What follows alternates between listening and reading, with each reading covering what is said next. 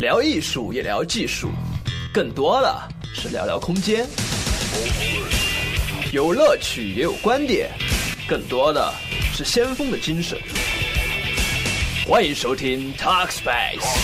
瞎扯空间。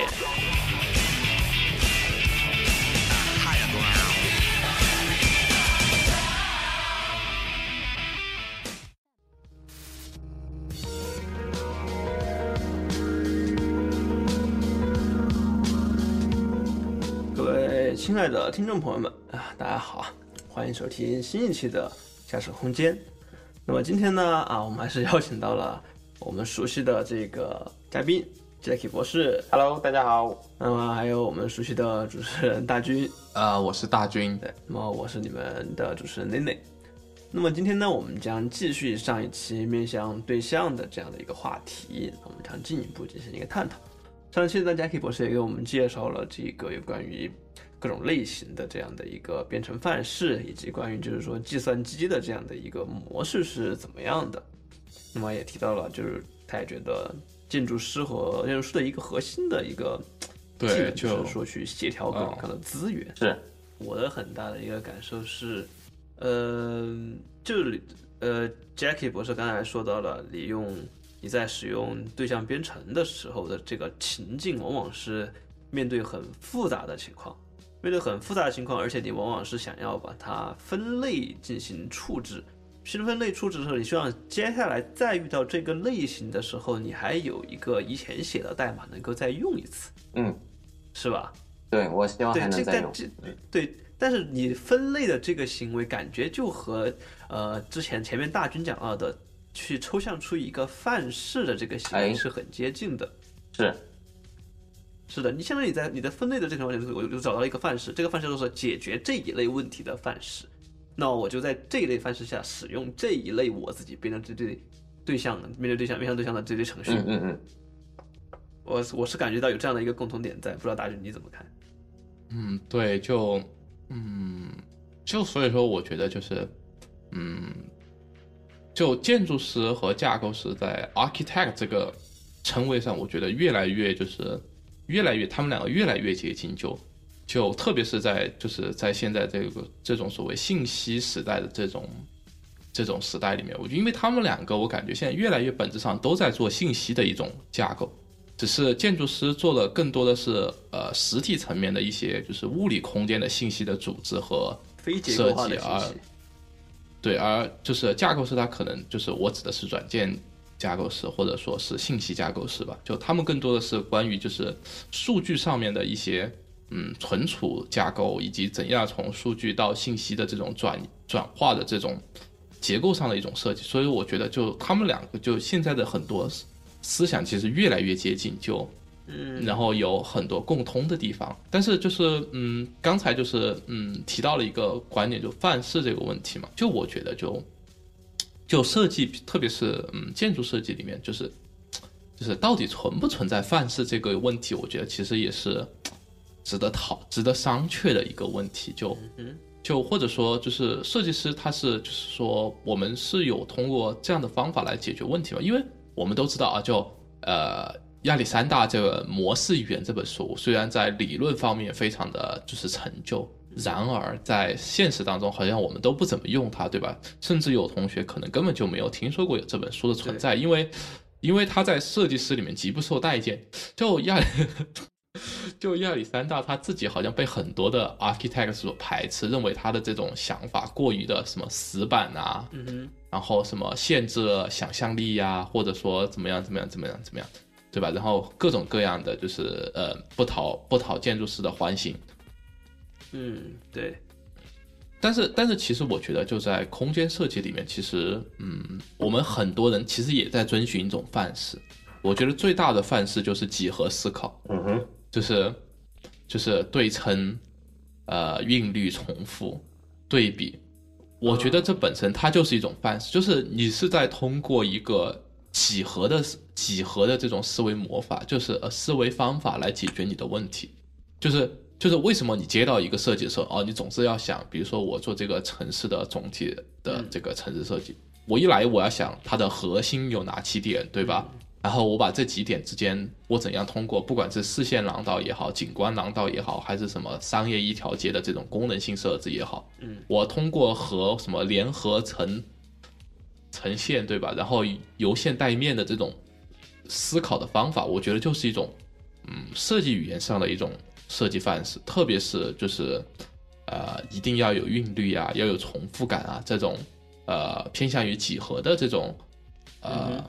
这种设计方法，我觉得是就是，呃，你说好听一点吧，它是经典的设计方法，对吧？嗯呃，说的说的更现实，说的更现实一点，它其实我觉得就是一个空间设计的范式。嗯，我的理解啊，就是刚才你说到了对称、重复、韵律这样的词汇，这个词汇呃，也不能说就是说完全是这样的，但是从我我们获得的这样的建筑学教育上来说的话，它最开始是一种在艺术层面上去使用的，就是说是古典主义的美学下产生的这样的一个。呃，一些艺术词汇，就是在古典美学当中会强调比例，去强调对称，然后去强调在对称的情况下出现一些对比，嗯就刚才我们说这些词汇都是在那个语境下开始产生的。那在设计当中，我们认为这样带有古典主义意美学意义上的东西，会在现实的问题解决层面上产生一定的功能。这个是很多学设计的人很纠结的一个地方，就是我画的很漂亮，就是这个画上的这个模式能否是变成一种实际的模式去解决空间的问题。这个其实是我自己在呃本科低年级学习的时候一个很很内心很纠结的一个点。当时我就问过我的老师，我说老师我我画的很很像模像样的，很看起来很像一幅艺术作品，但是我这个画的这个东西呢是一个平面上的东西，它和空间的关系是怎么样的？就是我画的很。刚才说到的，我完我的画画上完成了这些呃对称、重复、对比的这些手法，那是不是意味着我的空间设计就达到了某种模式？但是我很纠结的是这样的一个一个问题。那直到我看到了亚历山大的那个他的书里面的一些一些说法，当他那本书对我的冲击最大的就是说，他把设计这个行为。解构了，就是去神话化。就是之前人们老是觉得设计必须要是那种经过长期训练的人，经过专业训练，他们有大量的知识储备，大量的模式储备。其实，其实现在我们来看，其实就是一种模式储备。他们知道什么是好的，然后并且知道那个好的点在哪儿，是因为什么的要素的原因导致它好的。所以他在设计的时候，他会去主主动的去挪用这些要素。那么最终并以一种偏美学的方式表达出来，呈现出这样的对称、重复、对比这样的之类的一个状态。但是亚历山大的书里面就很清楚的说明我为什么要用这个对称，它导致了什么样的情况，并且它这个拆解到什么情况呢？他会用亚历山大反而会喜欢用一些非。非设计语言喜欢用数学上的，喜欢用，我现在来说可能是一些计算机上的一些语言，他就觉得你这个重复的目的就是。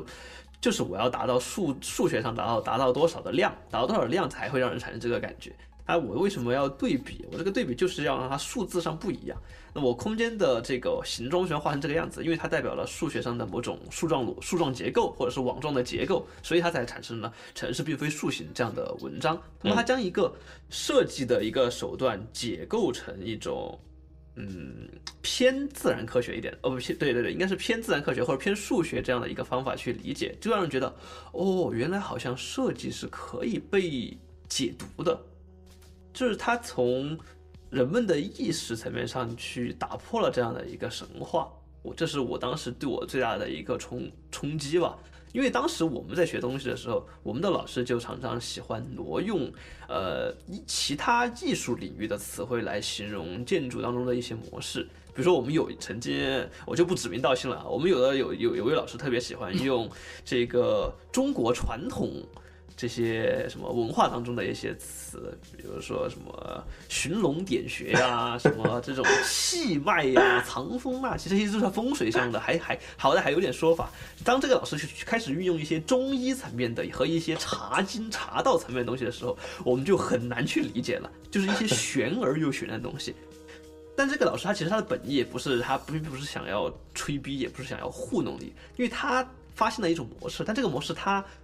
很难一言以概之，所以他他发现用那种像意境一样的东西去给代表这个模式，他觉得很到位。但这个意境，这这这个东西就很难让很难表达和很难传达。那么我们在学的时候就很难学。但是像亚历山大就不亚历山大就不一样，他就拆拆拆拆拆拆拆拆的很小，你只要把这些最小的这些块儿、这些小模式拼起来合成一个大模式，那这个大模式就可以完成你要解决的那个问题。这个对于初学者来说是非常非常友好的。这个就是我是觉得是是对于我当时是非常具有冲击力的。那其实我觉得这种其实就是和，呃，我不知道是不是和面向对象会有一定的这样的一个呼应，因为在我也现在在啊大军和 Jackie 博士的这个双重影响下，我也接触了一些和编程有关系的这样的一些内容。我在去学习面向对象编程的时候，我就觉得，哦，他要写一个对象，他的目的是要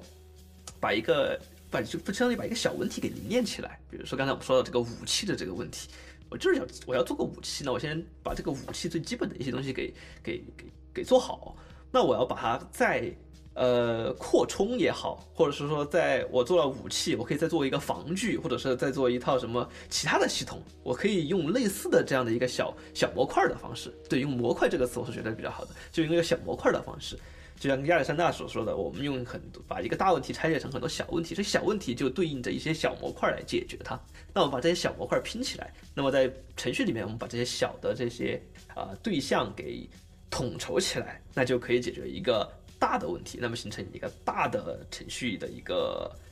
一个集合体吧。那设设计里面，我感觉就是这样就会形成，就综合起来就形成就解决一个大问题的一个这样的一个集合。啊，我说的比较的，我你看你们看的时候还有什也怎么样？但我觉得就是设计里面就是一个问题就在于就是说，嗯，它不仅仅只是把各个模块单纯的拼起来，对吧？就它它需要模块之间具备一定的一致性，就是说你不能够就是嗯，最后弄出来一个那种牛头马面的这种，就是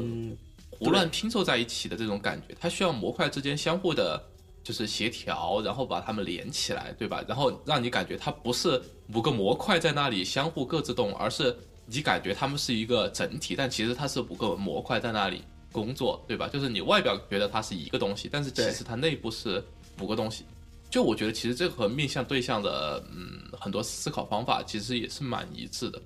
就特别是我觉得现阶段就越来越强调所谓的这种面向接口的这种这种方法嘛，就是。嗯，就是说我们大家你都不要管我们内部怎么实现了，我们就相当于说我们把这个合同讲好，对吧？你到我这里，啊，你是要给美元，对你给我什么，我只要什么，就是反正你要调用我，你就服从我的这个接口，然后你不要管我怎么实现它，然后我也不 care 你到底怎么用我，反正我们就我们就讲好，就是好像乐高积木啊这个，对他他其实我觉得就面向接口是面向对象的，嗯，更加的一种。泛化其实就到了这里，就和建筑越来越接近了。这个问题就，因为面向接口，它就是讲好，就是我们俩讲好条件嘛，就是就是你要你要用我，那么你必须服从我的这个条件，对吧？那么只要你服从了我这个条件，那么你随便怎么用我，我也不管你你要搞干什么都不管。就是那么对于建筑而言，其实我觉得现在很多时候就是，如果我们把刚才说的这种模块化的思维进一步。呃，向上推就是我怎么来保证我的系统是一个协调的呢？那么我的每个模块都声明我自己的这个接口是什么？嗯，然后，然后当你想想选用我这个模块的时候，你必须要服从我的这个接口，那么我就可以保证我的系统是一个协调的了。啊，举个简单例子来讲，就比如说，呃，我想用的这个柱式，对吧？啊，我要用的这个，比如说安藤柱，这个大大或这个清水混凝土的这种。柱子对吧？我要用安藤柱，那么它就要声明一个我的接口是什么？我的接口，比如说我的这个地板，我要要求是是一个怎样的地板？然后然后这样的话，我的我的这个，比如说我要我要用这个清水混凝土的这个安藤柱，那么我要求我的。地板也是清水混凝土做的，但我不要求它是不是安藤式的，可能它是魏延武式的，可能是呃这个扎哈式的都无所谓。嗯，那么那么只要你选用了我的安藤柱，那么连带而言我就有个附加条件，就是声明了我的这个呃地板和屋顶它必须是一个什么样的这个形式。那么你其他这样选选选选，最后因为它们之间相互的进行一个限制和协调，那么你就是最后你就是大家的接口其实是相互统一在一起的，那么我这个系统就能够保证我是一个呃协调的共生的这样的一个系统。相当于是每个要素不光是对自己有一个对对自己的描述，它同时对其他的会提出要求。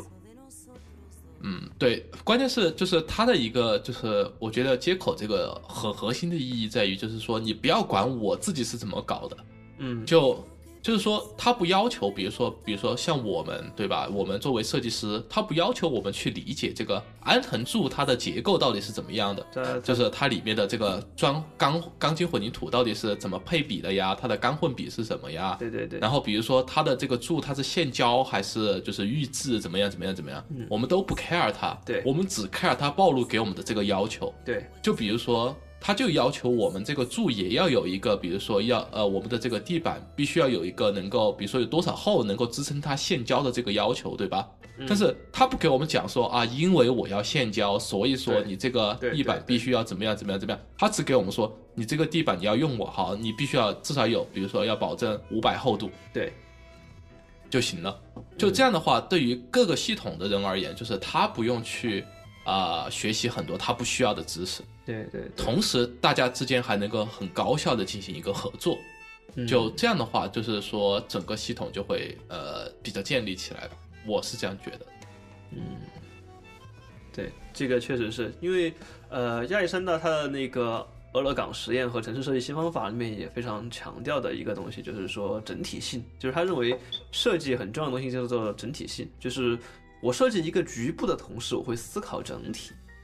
这是他认为呃设计这个事情其中很重要的一个思维方式。但像大军刚才你说到这个事情，其实他的这种思维方式，同时由于他的这个呃这个细节的个体对周围的这样的呃要求所导致的。因为有，你就是说你你强调的是我不关心我内部是怎么实现的，我只关心我接受什么东西，我就是我被什么限制和我限制了什么。就是，对，就是用的人不去关心它到底是怎么实现的，对然后提供用的人不去关心你用的人到底要怎么用它。对，这个就和刚才说的那个接口式的那个呃面向接口的那个编程方法，就是说我要什么东西，好，我给什么东西。那那那要和我接要前面要我要调用的东西，肯定我得服从他的输出的玩意儿，然后他也得跟我就跟我要求就接的一样。口这个，我我是觉得，就编程经常把一些就是英语里面你觉得很直白的话翻译的非常的玄学，然后导致在中文理解上非常的困难。比比比比如说接口就就是 interface 对吧？就是就是嗯就以直白的英语讲，就是呃中间的这个面对吧？就是相当于说是两个信息之间交换的中间的一个平台一样的，就就就中文把它翻译成接口，就感觉就你不知道在讲些什么一样的感觉，就 嗯，对，其其实说到接口的话，我倒想起一个比较有意思的啊、类比啊，就是也是之前我跟朋友聊过的，就是商一种商业模式，就是 商业模式，对，就是叫外包，外包，然后呢？啊，对对，其实外包不也是很这种接口就是吗？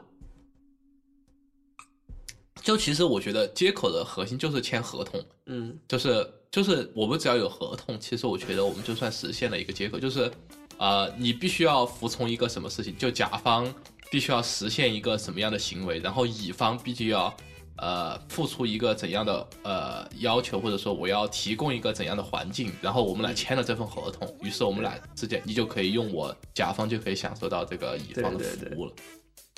其实计算机里面好多这个东西嘛，但是这就叫做协议，嗯，是吧？对，就就它有各种各样的就是这个称谓，然后我觉得就把事情，就我觉得很大一部分就是在于中文翻译的时候，把这些翻译的非常的，就是很奇怪，就 就 lost in translation。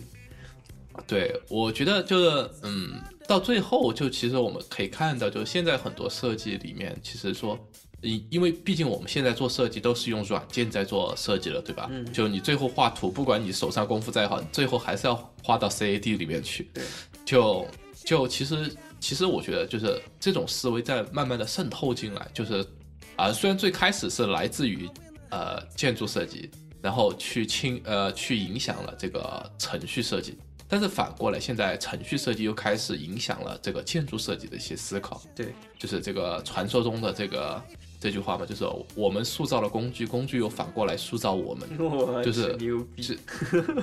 这这这这句话，这句话不是我讲哎，的，我是的，对。然后，然后我觉得，就这里面最明显的就是 Beam 和 GIS 的这两个系统。就 Beam 相较于这个就是建筑设计而言，而 GIS 相相较于整个的这个呃城市管理，好吧，我们就不。对，就是因为 GIS 其实要更大一点，它像地理空间信息，对对吧？对就其实它的其实涵盖的范围要比我们讨论的要更大得多。但我们这里就主要就是讲它在于这个嗯城市设计、城市管理、城市规划这方面的嗯一方面的应用好了。就、嗯就我觉得呃，比如说像 Beam 啊，就就为什么 Revit 比较难用，就是。就是因为他的思考思考的方法，就是在照着程序员的思考方法在理解这个问题。就嗯，你说就 Revit 很多设计师很不愿意用它，到现在的很多不愿意用它，为什么？呃，因为就是觉得它难用，不是它就是难在哪儿？他他搞不懂你为什么要这样想，就是设计师是想什么？我要要一面墙，对吧？嗯，我就想直接就是我我选中这个墙这个工具，然后我一拉啊，就有一面墙了。嗯 Revit 要搞一件什么事情？你要先声明你这面墙，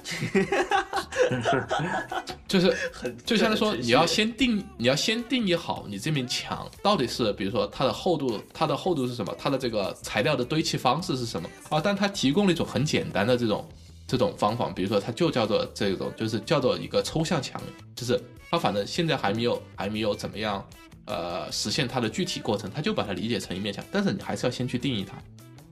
嗯然后就就很古怪。然后它它的这种完全就是按照一个程序员的思考方法在 在理解这个建筑问题，嗯。包括包括它的这个墙体之间的这种，你可以让你的这个呃墙去继承另外一面墙的这个这个东西，嗯，就是就是你先设计了一个抽象墙，对然后比如说我的外墙继承于这个抽象墙，对对，然后我的内墙继承于这个抽象墙，呃但是他们自己之间那一在里面对，又又有一点点小啾啾的一些属性变化，嗯然后然后就 完全就是这种面向对墙的思考方法在在理解这个建筑设计，所以说它导致了一个最大的诟病问题是什么？就很多人觉得它不自由。嗯。就建筑师说我想搞成这个样子啊，你实现不了这种方法，或者说我想搞成这个样子，但是你非得要我按照你的这个逻辑一步一步搞，就搞得很麻烦。嗯。然后特别是因为他对于墙体这种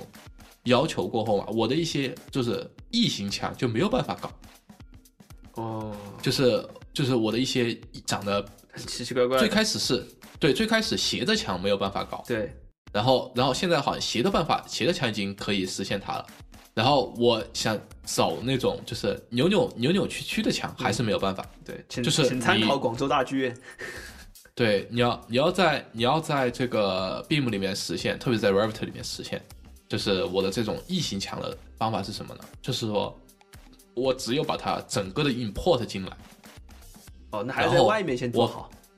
对我把它，但是你在里面你没有办法赋予它 Beam 的属性，哦，就是就是你不能够把它当做同样是 Beam 里面的一堵墙，就哦。它它只能叫做就是、呃、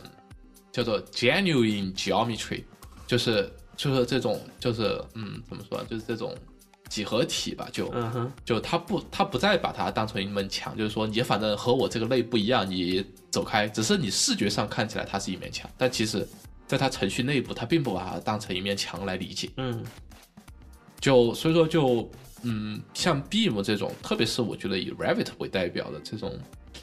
呃，这种它完全的就是用面向对象的方法来理解设计，嗯，对，就它把它把所整个建筑把它理解成各个要素啊，楼板是什么，楼梯是什么，墙是什么，柱是什么，对，然后然后梁是什么，他完全的把它呃理解成各个对象以及各个对象之间的关系。对，我然后这个的对于现代意义上的建筑设计的一个最大的问题就是，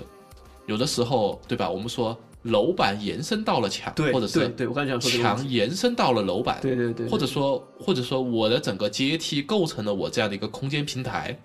这些这些更较于空间上的一些思考的问题啊。好了，并完全退出这个领域，就它没有任何方法实现你的这个是的，是的，就建筑里面可以在这种概念上进行很多的切换，甚至去找到很多模棱两可的地方，就不是你能强行把它分成强或者不是强，它有可能它既是强也不是强。对，就这种空间语义化上面的一些思考，那么呃，面向对象可能就不再适用了，因为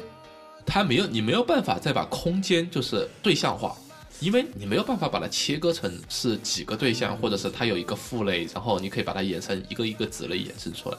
就呃，我们空间设计，特别是好的设计，我们都觉得它是一种就是模棱两可的状态。就是它处在一种就是极其暧昧的空间关系里面，对吧？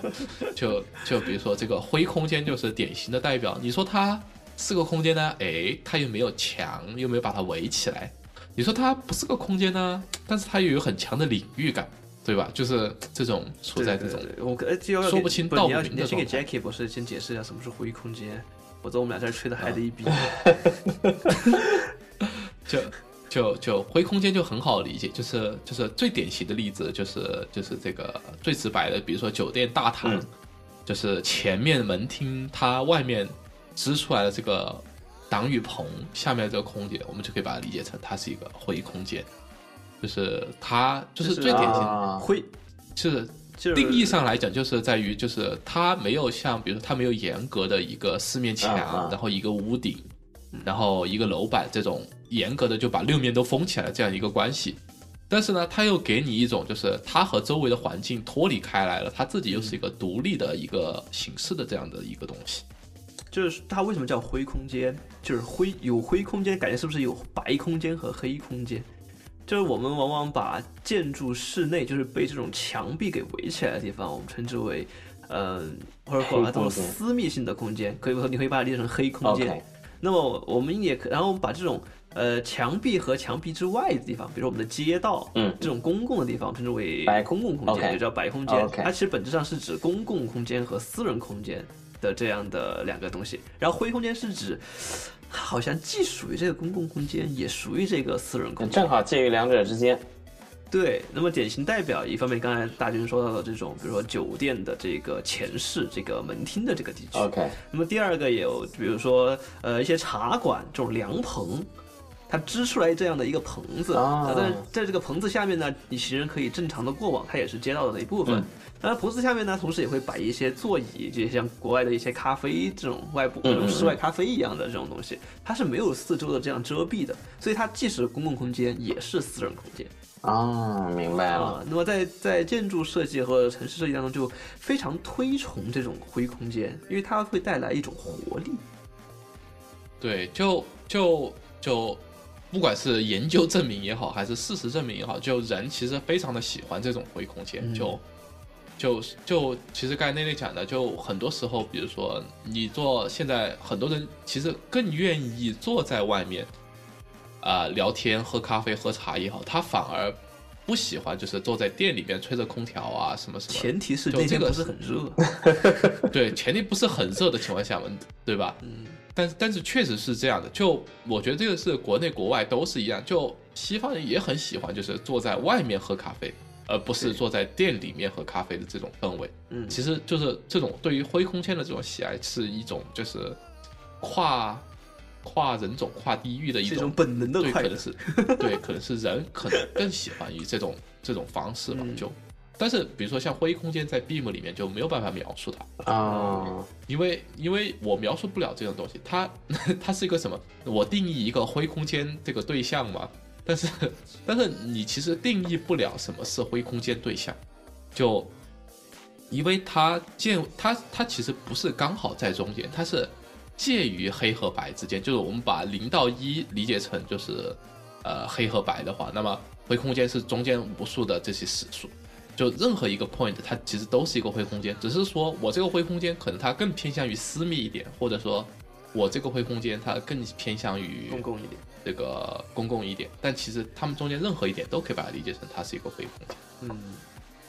嗯，那么这个在技术上面可能就，嗯，规划规划上面可能就我觉得就更像一点点。就我觉得计时其实是把任何一个空间位置都把它理解成一个对象，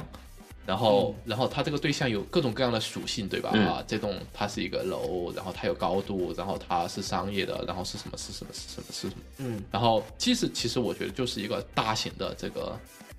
对吧？空间数据库嘛，其实本身它也都是这样的。对我的也是，即使就是一个在大型的 CAD 上面绑了一个大型的 Excel，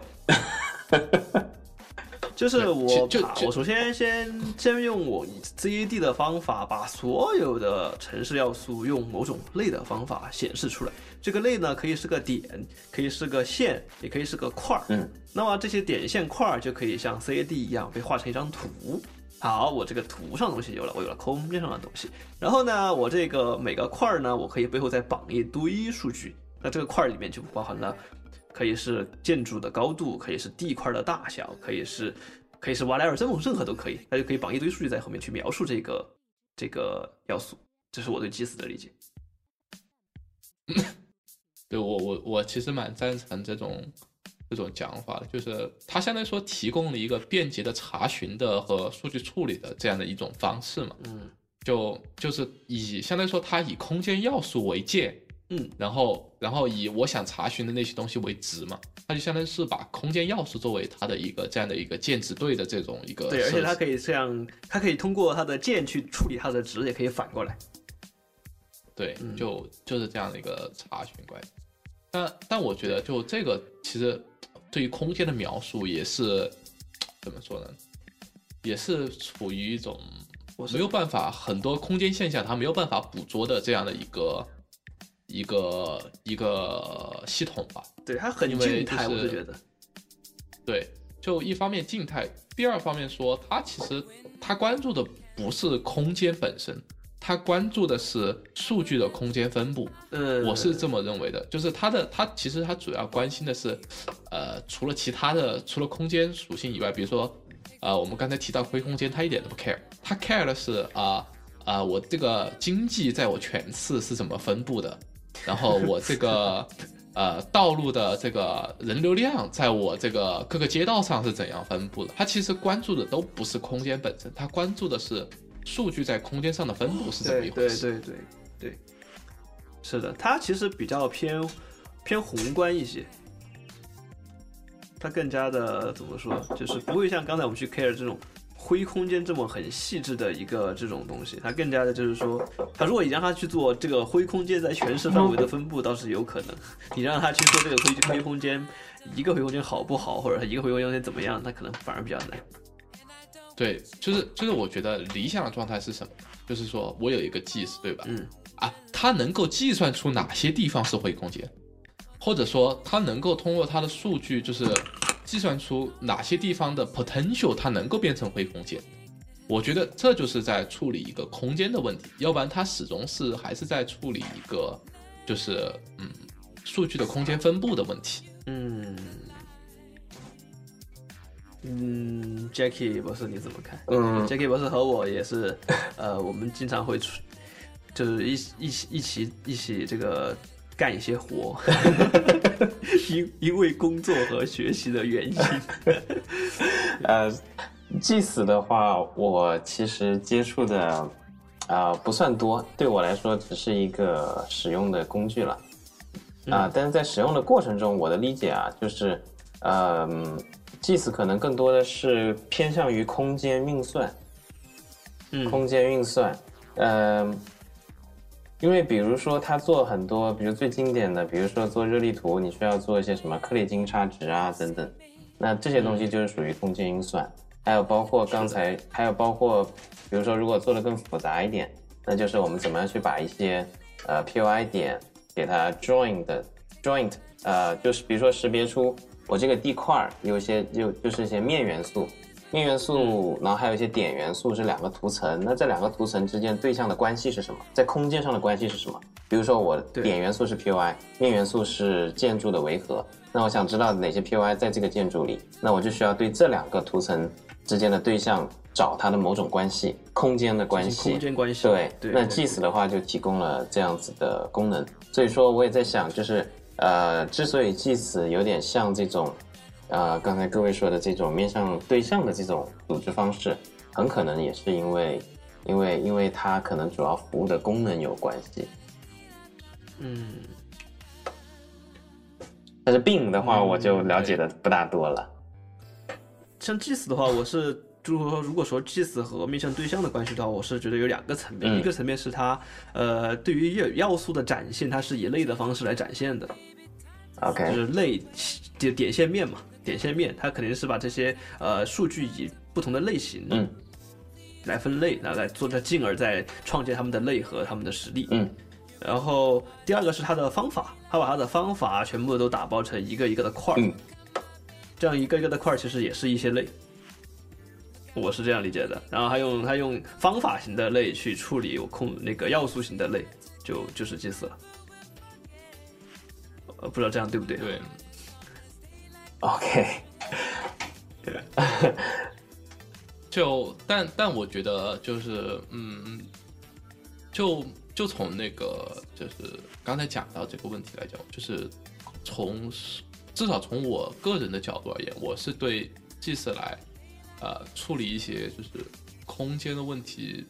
不是感到很满意的。嗯哼，就嗯主要就是就是刚才讲到的，就是它没有涉及到空间的一些核心的问题，就就特别是空间结构这种问题，它没有办法解释这个问题。就就呃，相较于 GIS 而言吧，就比如说呃，当然这有点什么打广告的嫌疑啊，就 就比如说像。像空间句法，我觉得它在它在从设计的角度上来考虑的话，它就要好很多。就因为它它不 care，就是你这个，比如说他从城市系统的研究来讲，他是研究道路之间的这个图的这个结构。就是其实空间句法本质上来讲，就是把呃图理论应用到了这个城市设计里面，嗯，或者说城市规划里面。它因为道路的相互交叉、相互的这个连接，于是他研究这个，他相当于把整个城市道路转化成了一个呃图的形式嘛，就是我交叉，我们俩就连接嘛。嗯，然后他从这个图来推断哪些道路，哪些道路是最最繁最什么呢？就是最拥挤的，哪些道路是就是人流量会最多的？因为这个其实你思考也很容易嘛，就是相当于说我图上面我去便利我的这个最短路径嘛，总有一些节点它是。就是我的最短路径总会推推过通过它的，嗯，那么当然它理论要比这个更复杂一些啊，就是我只是举一个简单的例子。那么从这个这个角度上来讲，它这样的呃计算结果其实是更符合空间的这样的一个原理，因为因为从本质上来讲，我的这个设计是一个空间的设计。那么如果我是呃我通过这种方法计算出来的，那么这条道路是最拥挤的，啊、那么其实，在使用的角度上来讲，它就应该是最拥挤的。为什么？因为大家都喜欢走这条路，嗯，因为它是最最短的那条路径上面存在这条路线，那么它就应该是最拥挤的。所以说，空间句法在就是整个的现实层面上的实践上，啊、也被广泛的、普遍的被证实是就是是正确的。嗯，对，就就因为因为它其实更符合就是对于空间的使用的这个角度的理解。嗯，那么他就是这个比尔希利尔这个人，他就是他他讲的就是讲他这个空间句法的这个理论的时候，他就他就描述说他他认为空间的运动其实是一个社会运动的延伸，就是空间是由社会造成的，也就是说是由人们使用而造成的。那么他说，空间的结构应该反映出整个社会的这样的一个运动的这样的一个形态。所以说，所以说，就是当比如说，当我计算出来的这个空间结构啊，比如说应该是左边这条道路它应该是最拥挤的，但现实中可能是右边这条道路反而是最拥挤的情况下嘛。那么这种这种之间的这种嗯差异性怎么去理解它？就在于说，很有可能是我现实中的某一些要素导致了我的这个计算结果的一些偏离。嗯，比如说我有一些，比如说呃，比如说这个限道，就是比如说早上七点到八点，呃，我错了，七点到八点太坑了一点，早上七点到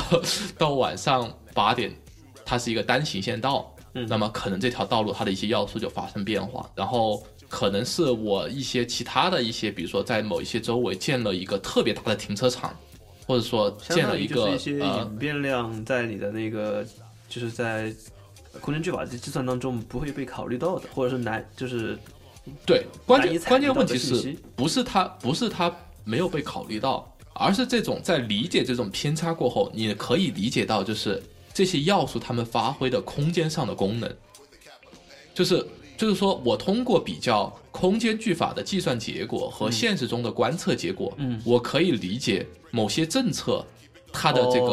呃，它的它的影响是什么？或者说某些大型的这些公共设施的建设项目，对它的影响或者说商业项目，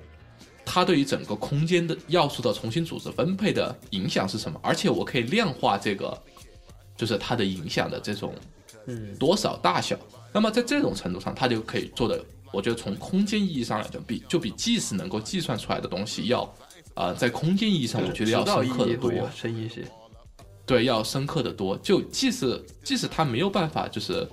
嗯解释我这个空间设计它为什么导致了这样的现象，即使更多的更像是一种观测结果。就他通过观测结果来呃说明，就是就是说嗯，相对说我也对杂乱的数据嘛，然后我怎么样抽丝剥茧，把它们凝练成我需要的一些空间意义上的一种信息。嗯但是他没有办法，就是因为他自己本身不是一个从空间角度出发的这样的一个工具，所以他没有办法就是解释很多空间设计，包括政策设计、政策引导这些方面对于呃空间分布的一些影响。嗯嗯，对对对对对，借即使的处理更像是在解释现状。对，所以说就就最后就是就是就这样的一个问题嘛，就是嗯，就空间就是对象化的这个问题，就就从我个人而言，我是觉得空间是没有办法对象化的。就空间就是它是处在一个就是只能用空间去解释空间这样的一个状态中，它也不存在于什么，呃，它主要是它不存在继承这种关系，然后你也没有办法，你也没有办法把空间封装起来，就是你没有办法，就是把，就是说我这个东西，我这个空间只具备这些要素，然后我只向外部暴露这些东西，就是它没有办法，就空间它时时刻刻都处在呃相互的联系当中的，就所以说我觉得就是通过图论这种方法来理解空间是，嗯是很可行，因为图论的这种很多它都是图论研究的就是各个点之间的相互联系，它们是什么，然后这种连接的这种强度是多少呀，然后这种问题，但是。呃，可能说，呃，可能最坏的一个理解就是图论把空间割裂开来吧，就是我要先说这个空间是一块儿，那个空间是一块儿，然后怎样怎样对呀怎样。对，这个可能就是空间句法在建筑上面的指导意义还不够强的原因，因为它人为的割裂了一些建筑里内部的这些空间嘛。是，但是，嗯，但是在城市角度来讲，特别是对于道路交通分析而言，就道路交通几乎可以说它天生的就被割裂成了，就是就是各个段、各个段、各个段，对吧？对它天生的就是就是几段几段，所以他在分析这个问题上就特别的得心应手，特别的就是就是有效率。嗯，就是说很容易，就是说你分析出来的东西和现实是能够，呃，能够能够解释，或者是说能够，就是说就算有不一样，也可以发现有其他就是什么导致的不一样。但是对于空间来说，空间本身是一个很复合的一个东西，就交通只是它的很小的一部分。就是说，就算是就算是空间句法，我觉得空间句法它的呃厉害的点是在于它将它将形态化的东西转变为结构化的东西，就是你刚才说的图用图论的东西，就是说我们的城市它在地理空间上的这样的一个形状，这个 shape 其实是一个形态学的东西。很多研究人会从从会从形态学上去研究它，但是空间句法是想抽丝剥茧的去看它的结构关系是怎么样的，这个形态下的。它所以它通过研究这种形态关系，更能够找到像类似于像解决交通问题这种，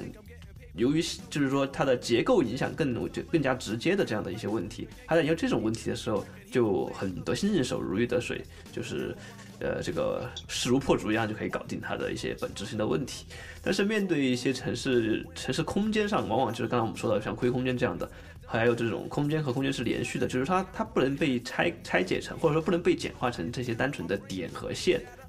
它本身所包含的信息量是非常庞杂的。就算我们是以多个多个系统的叠加这样去看待它，就算我们把刚才说到的交通这一层给抽离出来，它还有很多层是叠在一起的。那也是很难去，呃，用面向对象的方式把它强行分类成几个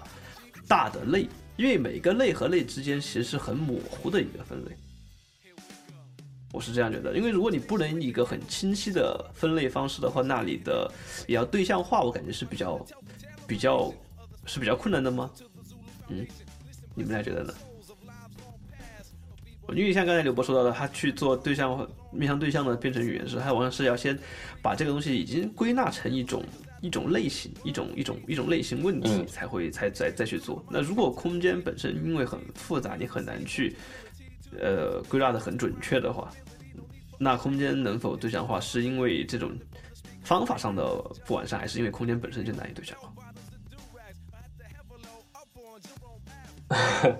这个问题我。这个问题我我我我其实我我不是特别理解啊，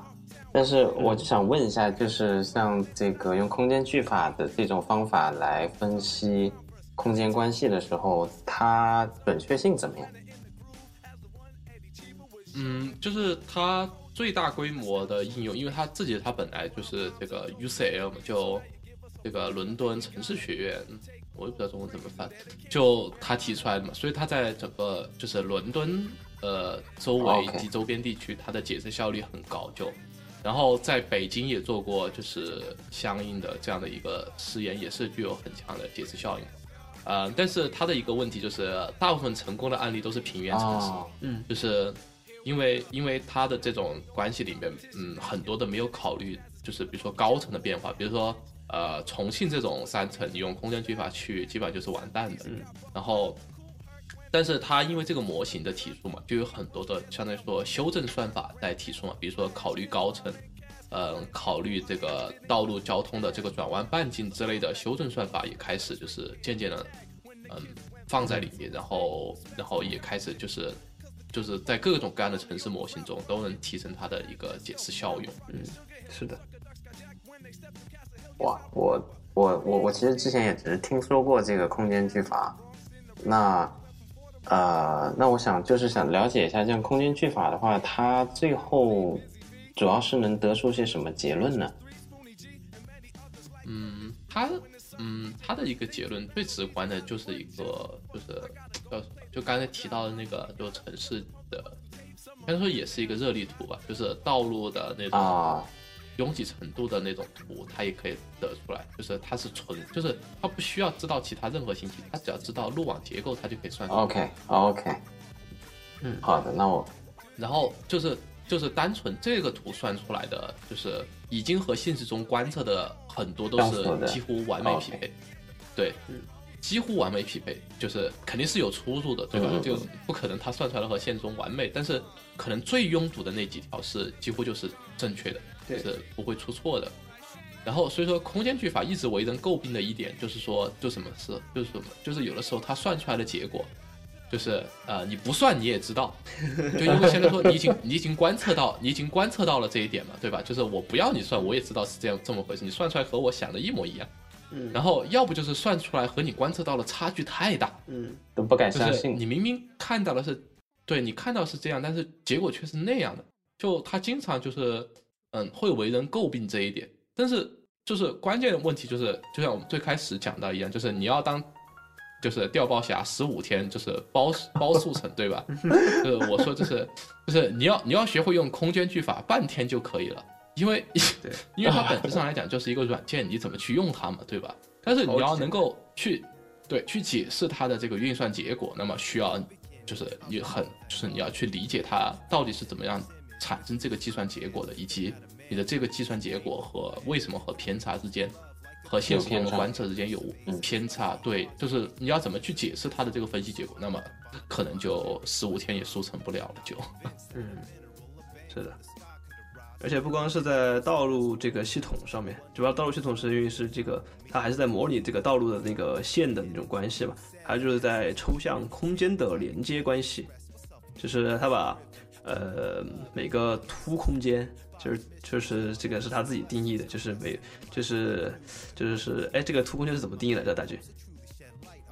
他他的定义也不是严格的一个数学定义，这也是他自己的一个又被诟又又被诟诟病的一点，就是说。特别是在对于小空间的一个划分里面，就他没有办法，就是就是说，可能你按你可以通过一套定义定义出几套的空间划分方案出来，嗯，就是就是，所以说它的这定义相对来说不是就是一对一针对的，就是我一个空间有一种就是划分方法，可能我一种空间有几种划分方法，对对对，然后这几种划分出来导致出来的结果，竟然还有那么。大的偏差，嗯，就就所以它就是这一点也是广为诟病，就是它的这种凸空间的分类方法，就是说它是说，在一个空间里面，比如说你想象一个 L 型的空间，对吧？就是这种很常见，就是走道里面嘛，就是它转角那个位置，嗯，它是一个连续的。那么我怎样把它划分出来，哪个是哪个空间呢？就是说我要找一个凸空间，就是说这个形状。像是凹形和凸形嘛，就几何形状里面的，就是我要找一个这个凸形状的这样一个形状，并且它是面积最大的，嗯，然后我先把它画出来，然后这成为空间，然后我就在剩下的空间里面继续去寻找这样的一个面积最大的这样的一个图形，然后把它画出来，嗯，相当于如果但是但是如果遇到凹空间，就把它拆分成几个凸空间，对对对，但是这很明显就是说它你存在各种各样的画法，对吧？对。所以说，就是它因为没有在数学上严格定义，就是这个是什么，就是说也导致了，就是这一步它没有办法实现自动化，就很多分析都是你要就是人去先把这一步给做出来，然后你再把它扔进去让它呃做分析。但是这个嗯，就形成了它也是它理论上一个被诟病的。对，但是不说它的这个诟病的问题，但是说就说它的这个目的的话，它相当于是为了把。呃，一些建筑当中的这种，或者是说城市当中的空间组合的模式给找出来，然后他认为相同模式的建筑往往是存在相同的特征和问题，所以他相当于是想要抽象出，想要找到这样的这个 pattern，空间的 pattern。对，他现在是从就是从图论的角度出发，给了空间一种分类学上的一种标准，就是通过他最后计算出来那个值的这样的一个方法，给出来了一个分。那么他认为就是具有相似的这样的一个值的空间，那么他们很多在一些空间特性上，他们也是相似的。对，比如说就是呃，比如说宿舍和旅馆的，对这种拥挤啊，还有呃人的这种。对于空间的感受感知，他也认为就是是相似，就他这个是就绝对抽象意义上的空间，因为他已经不包，就他已经不 care 就是材质啊，然后什么色彩呀，嗯，还有这些其他，他就对，他他就他就只关注于空间这种关系，他只相当于他只关注于大小和连接，对。就是包括空间的形状，他也舍弃掉了，所以说这 这个也是被诟病的地方。哎，为什么我现在我老是说他被诟病的地方？这广告打的不太好。对，但但是他确实，像说，嗯，开创了一个是思考这个用数学、用图论方法思考空间问题的这样的一个新的视角。就嗯，是的，是的啊，当然。因为他抄袭图论这点也是被广为诟病的地方，所以说就很多广为诟病的地方。不过他好像他这个也和对象化，嗯，好像也没什么关系吧？你觉得？对他，他是就是说，所以说就是他是完全的就是另外一条道路，就除非是他，我觉得是除非他能够把你刚才说的那个空间的 pattern 能够拎成一些类型，然后再想办法对象化。所以就现在的一些就是。所谓的改进算法嘛，嗯，就刚才提到什么把高层也考虑进去啊，把转弯半径考虑进去啊，就就这这种东西啊，就是就怎么说呢？就是说就是说，对于比尔·希利尔这个人而言，他其实是比较呃反感的，但这个人也很为诟病，他在很多学术上面有一些很讨厌的，就是不是很好的地方嘛，对吧？然后，然后他他就提出，他就认为就是说，就是其实这个对于任何东西一样，就是你你的一个算法总是要在就是就是解释的有效性和这个简单性上面寻找一个平衡的，对吧？当然，我一个算法越来越复杂，我的解释的效率就会提升，但是随着而言，我这个算法的复杂度也上升了。那么他认为就是现阶段的抽空间句法是在解释效率和这个呃算法的复杂性的美感上面就具有最佳平衡位置的这种方法，自我的执着。所以说，所以说他他不是很喜欢那些改进的算法，感觉有点原教旨主义者。对，我觉得今天讲的一些这个非常的。信息量非常之巨大，对，不知不觉讲了做一下总结吧。对，就今天这个我们啊，非常邀请到我们的 Jackie 博士 来和我们一起扯一扯这个面向对象编程。当然，其实很大部分都是我和大军在啊，在这个瞎扯啊，在我们瞎扯空间惯用的这个瞎扯，我们这个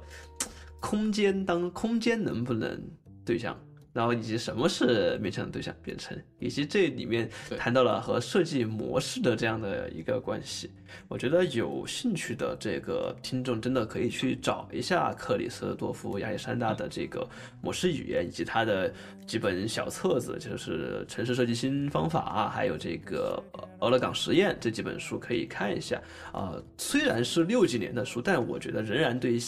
当代的这样的。不仅仅是城市理论吧，更和设计本身也有很也有非常大的影响。我觉得是还是可以去看一下。